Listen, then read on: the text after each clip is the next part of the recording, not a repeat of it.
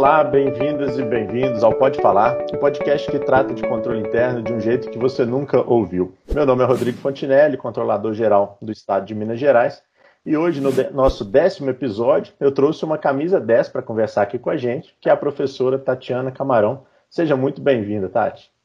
Olá, eu quem agradece o honroso convite. É uma alegria imensa estar aqui conversando com essa pessoa querida que eu gosto tanto, o Dr. Rodrigo Fontenelle. Obrigado, Tati. Um prazer mesmo tá, você ter aceito o nosso convite. Vou falar rapidamente aqui dos principais pontos do currículo da Tatiana Camarão. Para quem não conhece, ela é mestre em Direito pelo FMG, professora de pós-graduação na PUC, diretora do IMDA. Além disso, é autora, palestrante, professora de capacitação, etc, etc. E nesse tempo né, de pandemia, ela tem produzido muita coisa interessante. Né? Recentemente, ela atuou como uma das colaboradoras no livro Covid-19 Direito Administrativo: Impactos da Pandemia na Administração Pública, publicado pela editora Juruá. Também contribuiu com diversos artigos para a revista Fórum de Contratação e Gestão Pública, é, que trata né, também sobre esses temas de impactos da pandemia nas contratações públicas. Então, nada mais é, justo do que convidá-la para esse nosso décimo episódio. Tenho certeza que vai ser um, um bate-papo muito interessante sobre fraudes, mas também né, sobre ineficiência nas compras públicas nesse contexto de pandemia. Né? A gente vê muita gente falando de fraudes, é, aumentou a probabilidade com a flexibilização de legislação, mas a gente aqui a gente vai bater um papo também em relação à ineficiência é, nesse tipo de aquisição, nesse momento né, de, de pandemia. Bom, já começando né, nessa nossa primeira pergunta, Tati, é, a urgência dessas contratações né, de enfrentamento ao Covid muitas vezes leva os gestores a planejamentos deficientes e, é, consequentemente, a desperdício nos é, tão escassos recursos públicos. O que, que o gestor deve ter é, como indispensável nessa fase crucial que é o planejamento, principalmente nessa, nesse caso de aquisições por dispensa emergencial? Bom, é, eu de início quero falar que o problema do planejamento não reside só é, em decorrência da pandemia do Covid-19. A gente vive realmente uma carência do planejamento nas contratações públicas. E talvez esse seja um grande gargalo, um, um, um problema que a gente precisa enfrentar e ter uma dedicação dos gestores. Por quê? Porque o êxito da licitação está ligado a esse momento inicial das contratações. Então, quando a gente fala em corrupção, quando a gente fala em desperdício, a gente está falando muito deste momento inicial. Por quê? Porque não se preocupou em, planejar. E quando não se preocupa em planejar, com toda certeza você vai ter contratações que acabam não, não, não sendo é, é, concretizadas porque foram fracassadas ou foram desertas. Você tem aquelas situações em que se adquire aquilo que não era o desejado ou não tem a qualidade desejada. E para além disso, se você não tem uma fase de planejamento bem feita, você vai ter um problema com relação ao direcionamento das contratações. Ou então pesquisas de preços que não são bem feitas e acabam redundando em contratações com valores muito acima daqueles praticados no mercado. Pois bem, essa questão do planejamento é necessário que os gestores tenham uma atenção ciosa com esta etapa. Por quê? Porque está bem claro que tanto o prejuízo passivo quanto ativo, ou seja, aquele da ineficiência e o da corrupção, resultam muitas das vezes em função dessa ausência. E, Rodrigo, é interessante porque isso eu posso te dizer que os nossos normativos contribuem para isso. E contribuem na medida em que nós não temos nenhum dispositivo na Lei de Licitações e Contratos, na Lei 8666, que se propõe para combater a corrupção, né? O pano de fundo dela foi esse. A gente não tem um dispositivo sequer que fala da fase de planejamento. É, é, é, a palavra planejamento, aliás, ela aparece uma única vez na 8666. Ela aparece quando se fala em serviço técnico profissional especializado. Não aparece como um momento de se pensar a contratação. Então, quando o legislador online ele fala que olha, vamos pensar aqui, nós não damos é, relevância a esse momento, o gestor recebe essa informação. Então, eu não preciso preocupar com isso, eu preciso preocupar só com a operacionalização da licitação. Então, é, a Lei 8666, ela traz uma preocupação em operacionalizar e esquece planejamento e gestão e fiscalização de contratos. Eu tenho um artigo de gestão e fiscalização de contratos. Ou seja, que maravilha, né? Interessante, eu entro nos órgãos públicos, Rodrigo, aí eu viro e falo assim, e a licitação? Ufa, acabou agora. Acabamos de fechar ali o pregão. Ufa, acabou. Ou seja, eles se esquecem que ali começa um dos momentos mais importantes, que é gerir e fiscalizar. Então, realmente, o planejamento, é, a gente precisa mudar esse paradigma e, de, e demandar mais atenção com essa fase preliminar. É excelente é, esse pano de fundo, né, de você lembrar da 8666, é, por mais que a, a, a, legislação que ultimamente a gente tem falado tanto, que é a 13979, e eu vou entrar nisso logo depois, logo na próxima pergunta, mas a gente tem que, a gente não pode esquecer, né, da, da nossa legislação mãe em termos de contratação, que há tanto tempo está é, para ser mudada, né, e agora está quase, vamos dizer assim. É, e acho que se alguém tem dúvida em relação à necessidade, esse ponto que você falou, acho que já é crucial, né, para a gente trazer uma legislação mais adequada, pensando em algumas em alguns pontos que foram é, esquecidos à época, ou é, o contexto era diferente, né? Então, é, não é nem falar mal da legislação, uma legislação é, é, tão antiga. Ela já cumpriu o seu papel e a gente tem que né, adequar, é, principalmente nesse ponto que você falou de planejamento. E a gente que trabalha com auditoria, é, fiscalização e gestão de contrato, né, é onde a gente vê muito problema. Né? É claro, planejamento também, mas é, fiscalização e gestão é ali. Inclusive, é uma das maiores demandas de cursos, por incrível que pareça, né, pelo menos para a gente, né, que chegam dos gestores, é justamente isso.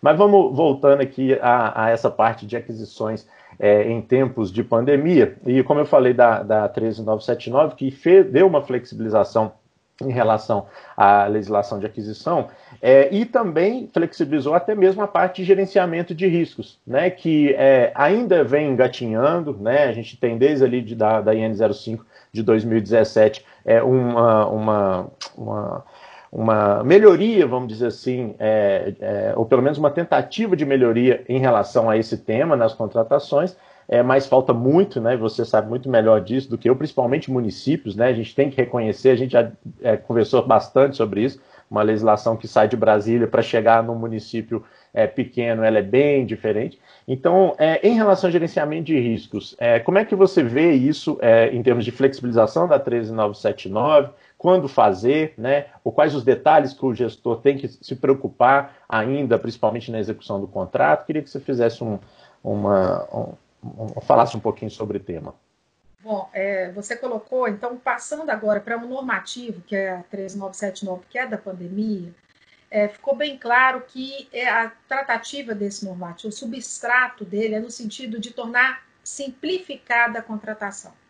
E na hora de simplificar a contratação, o que, que eles fizeram? Essa fase preliminar, que é a fase que a gente chama etapa de planejamento, que envolve o plano anual, o estudo técnico preliminar, a gestão de riscos e o termo de referência ou projeto básico. Então, são esses os documentos que são os principais documentos que nós temos na fase de contratações. Eu não vou na fase preliminar das contratações, não vou falar, vou falar aqui do DOT, porque não é uma realidade dos municípios, mas esse, essa situação com relação ao momento pandêmico, o que, que eles pensaram? Olha, não dá para se pensar no estudo técnico preliminar porque demanda tempo.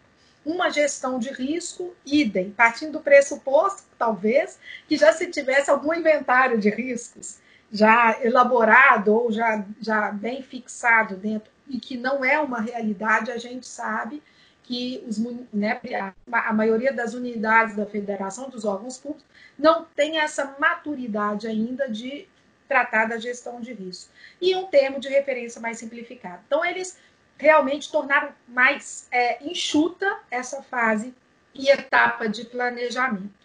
No que diz respeito à gestão de risco, o que, que eles fizeram? Olha, é sendo, não é necessário fazer uma gestão de risco na, no momento de planejamento.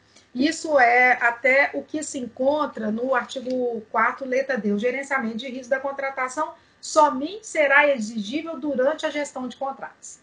Então, na hora de gerir o contrato, é que eu vou fazer a gestão de risco, a sua matriz de risco, vendo o que, que são os principais riscos, qual que são os riscos que têm a potencialidade de ocorrer para que eu tome medidas de contingenciamento. Agora, fato é que isso não foi, era dever de casa, muitos dos órgãos e entidades públicas não executaram bem este dever de casa. E talvez, Rodrigo, não o faça pelo completo desconhecimento.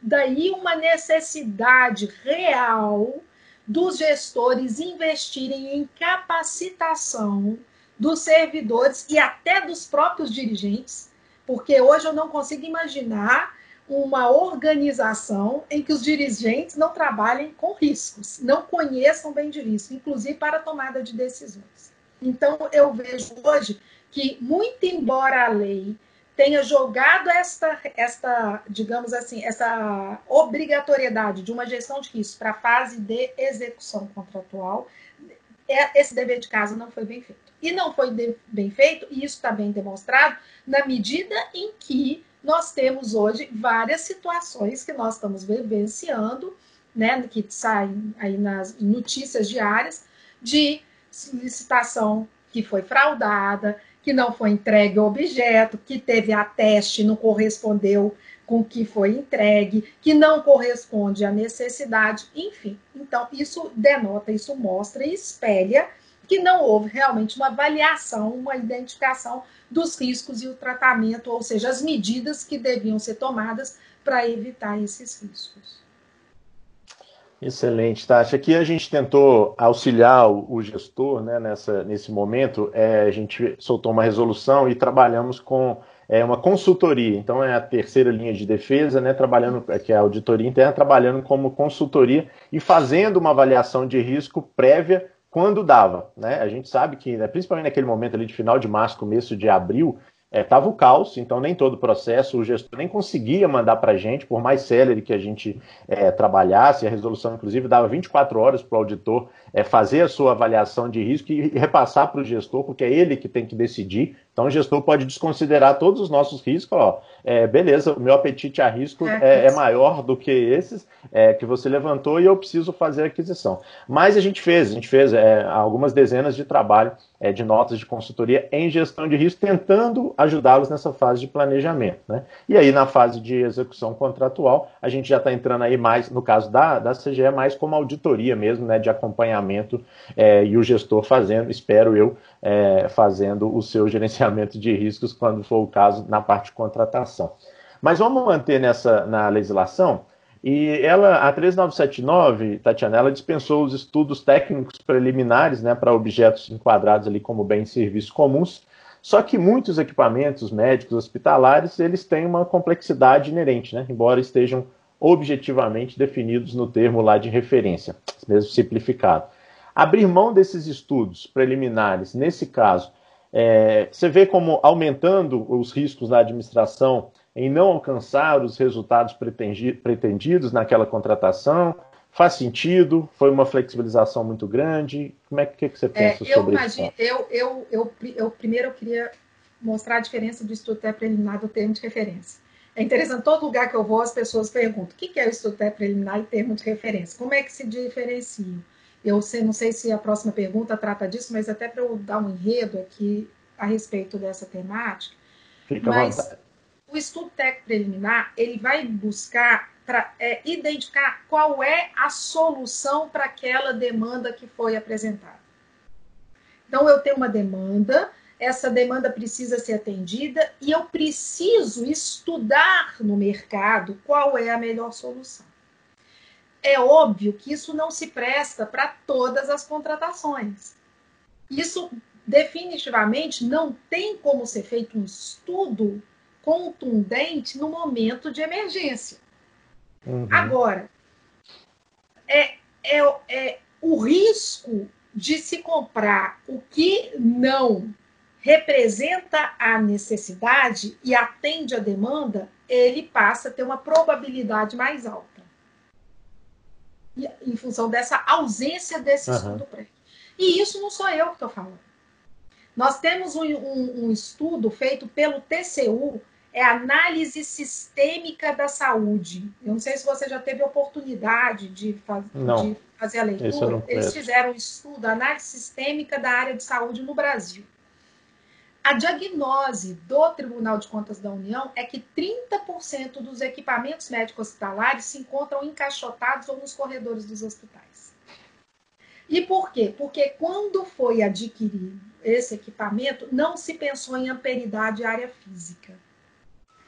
Pois bem, isso poderia ter sido perfeitamente resolvido se eu tivesse feito um estudo técnico preliminar. Por quê? Porque eu teria que levar em consideração área física, amperidade, porque são questões que fazem parte de um estudo que precede a uma contratação. Esse estudo poderia até chegar à conclusão, de que eu não preciso contratar ou não posso contratar. E por que, que eu tenho falado isso? Porque eu tenho visto muitos equipamentos sendo comprados no interior, quando chega lá você não tem um profissional para operacionalizar esse equipamento ou você não tem recurso para a matéria-prima que tem que ser usada no equipamento. Então, isso tudo tinha que ter sido aferido, até para chegar à conclusão, não é o caso de contratar. A demanda não uhum. pode ser atendida porque nós não temos uma estrutura. Então, é, é, eu escutei outro dia uma situação de um determinado município que se comprou o raio-x, um equipamento de raio-x. E esse equipamento ficou encaixotado, porque não se pensou na área física. Agora eles conseguiram uma verba para fazer a área física. Agora, o que, que eles têm que pensar? Será que este equipamento é o equipamento ainda que vai poder ser utilizado? Por quê? Porque com esse tempo é perigoso ele ter sido esse equipamento não ter reposição de peças e ter Exato. um problema de manutenção. Então, isso tudo valeria um outro estudo técnico preliminar. Então, assim, esse, essa questão, olha, qual que é o problema hoje no Brasil? Eu comentei outro dia, eu falei, gente, o estudo técnico preliminar não é uma jabuticaba brasileira, não é, não é uma situação assim, nós resolve. Estudar previamente uma contratação devia ser a cultura das contratações públicas. Isso é o que acontece nos países que não têm problema em execução contratual, China, Japão. Eles demoram muito tempo na fase uhum. preliminar para poder executar de forma mais rápida e efetiva. Aqui não, a gente faz de forma assodada no início e tem todos os problemas, ou seja, momentos tortuosos na hora de execução contratual. Justamente porque não teve esses estudos prévios. Sim, você deu um exemplo até que eu, que eu ia citar, é, que a gente já fez auditorias né, e pegamos é, equipamentos e até hospitalar mesmo, é, encaixotados, e aí a gente pergunta, questiona, né, por que, que não foi, nesse caso, destinado a, a município e tudo, fala, o município não quer receber, entendeu? Porque o custo desse equipamento para colocar é, em operação é mais alto do que ele pode é, é, bancar. E outra, se esse equipamento é, ele quebrar, já não tem mais peça de reposição, porque a tecnologia já mudou. Né? Então, você foi preciso aí no, no exemplo, tudo falta do planejamento, do planejamento. ali. Né? Da, Exatamente. É, tá, continuando no planejamento. Né? Você, falou, né, a situação é, é complexa, a flexibilização, a legislação e tudo, mas assim, de, em termos objetivos, se você fosse gestora agora, fala, olha, eu estou no olho do furacão, estamos em pandemia, eu sou gestor da saúde, eu preciso realmente adquirir é, diversos, é, é, diversos equipamentos, é, respiradores, EPIs, é, etc. Né? É, é, medicamentos, que era o, foi o último gargalo que a gente teve agora nas últimas semanas. o que, que não pode faltar, mesmo neste momento, no planejamento de uma, de uma aquisição pública, no seu entendimento? Bom, eu imagino o seguinte: estudo até preliminar, a gente tem até essa previsão na instituição normativa número 5, que situação emergencial você não tem como fazer, como eu acabei de dizer, o estudo até preliminar. Mas você tem como especificar bem o objeto. E especificar bem o objeto, você parte do pressuposto que você, ao especificar, você está trazendo as, a, a, a, a informação mais precisa possível para que tanto a administração compreenda o que está contratando, quanto o fornecedor. E que você traga o melhor produto ou melhor solução que tenha no mercado. Então, especificar é fundamental. Nós, quando deixamos de especificar bem, nós começamos a ter problemas de todas as ordens e, e, aí eu posso citar cases e mais cases, principalmente da área de saúde, em que a falta de especificação redundou em um prejuízo absurdo. Então, a primeira questão é especificar bem. Segunda questão, justificar. Nós temos um problema que a gente não justifica. Então, eu me preocuparei como gestora de justificar e criar o elo de coesão entre o que eu estou comprando, o que eu estou contratando e, o, e a, a situação pandêmica vivenciada. Porque essa, essa, a gente tem que deixar bem claro, Rodrigo, que a lei 139, 13979, ela não é para todas as contratações. É, esse, esse procedimento simplificado, ele é possível de ser utilizado para as contratações relacionadas ao atendimento das questões pandêmicas. Então, eu tenho que ter uma justificativa mostrando que aquele objeto que eu pretendo contratar, ele efetivamente tem uma relação, é um, um elo de coesão com a situação pandêmica. O terceira questão, a pesquisa mercadológica. Porque eu estou dispensada de fazer o estudo técnico preliminar, mas não de pesquisar. Ah, Tatiana, mas a lei fala que é de forma simplificada. Ainda que seja de forma simplificada, eu tenho que buscar, eu não estou me, a lei não me fala de abster de ter pesquisa.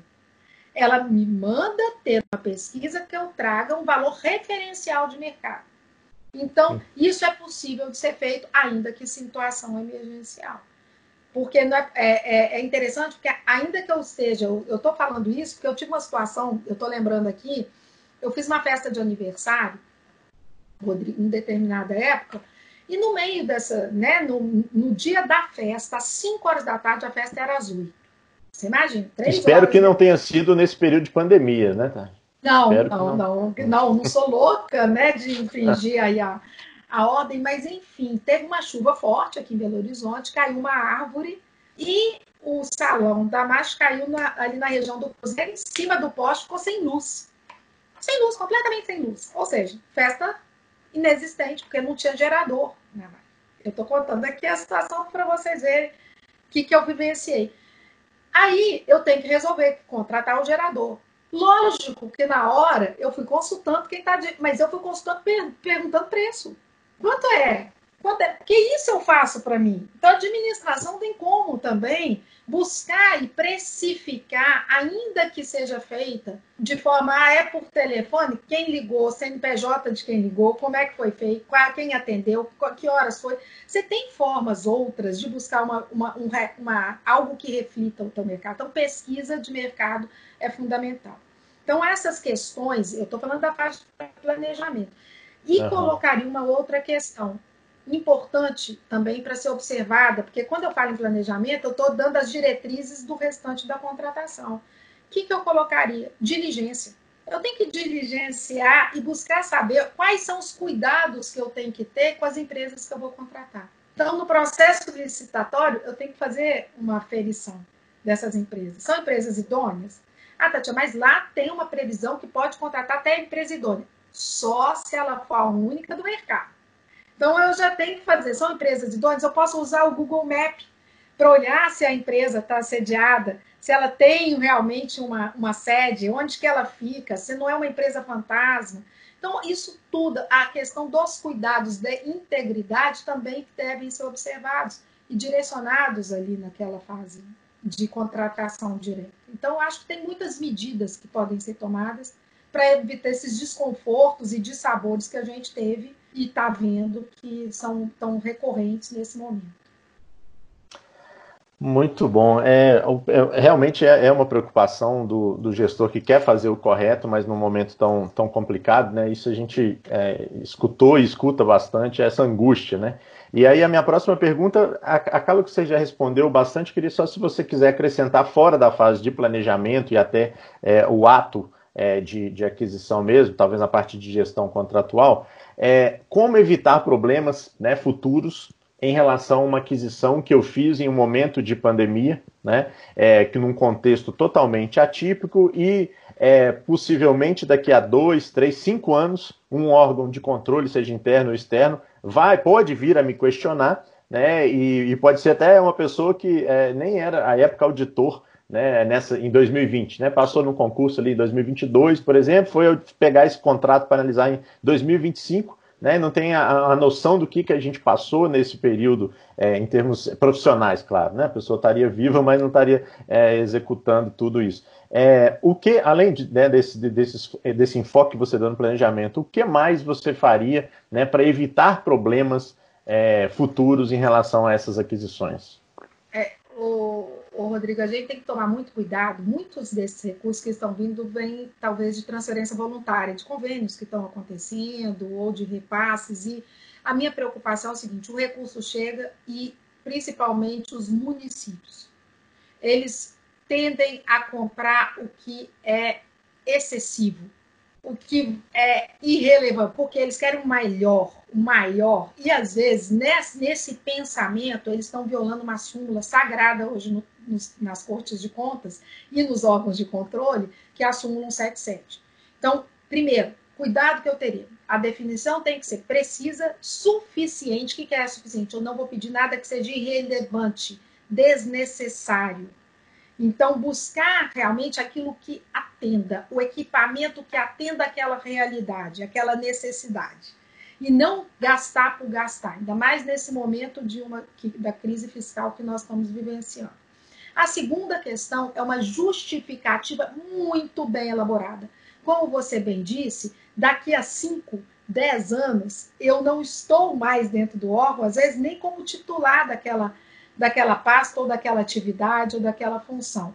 E o que vai poder clarear, o que vai poder demonstrar as razões pelas quais essas, essa contratação, qual foi o pano de fundo da contratação, é a justificativa.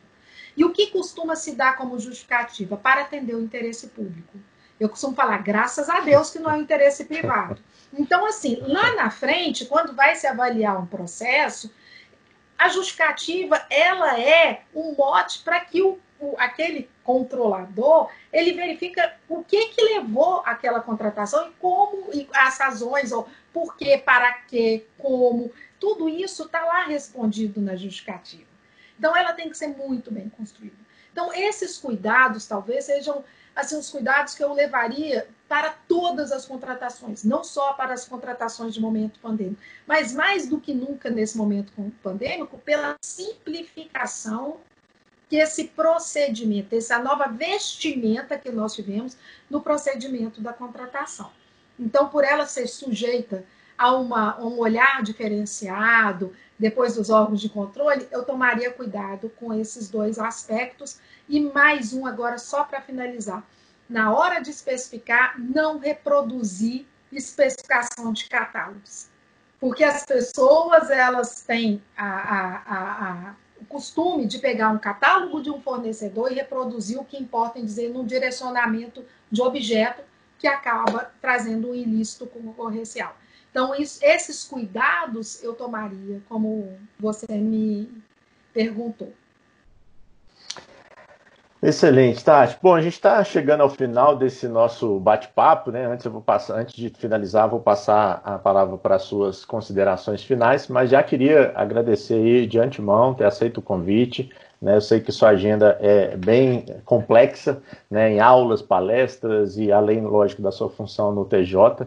É, então, obrigado realmente mais uma vez aí por é, por ajudar todos os gestores né, com essas é, colocações, com essas dicas. Né, eu tenho certeza que é, vai tranquilizá-los. Né, aqueles, claro, que querem fazer uma, uma boa compra, um bom, uma boa aquisição, um bom planejamento, é, vão, é, vão ser muito ajudados com essas dicas. Então, obrigado mais uma vez aí, Tati. Bom, eu quero finalizar aqui, Rodrigo, dizendo que eu, eu reconheço o trabalho que está sendo feito pela Controladoria Geral do Estado, um trabalho maravilhoso, programa de integridade, o plano de integridade, os esforços que estão sendo é, implementados aí para que eles façam uma.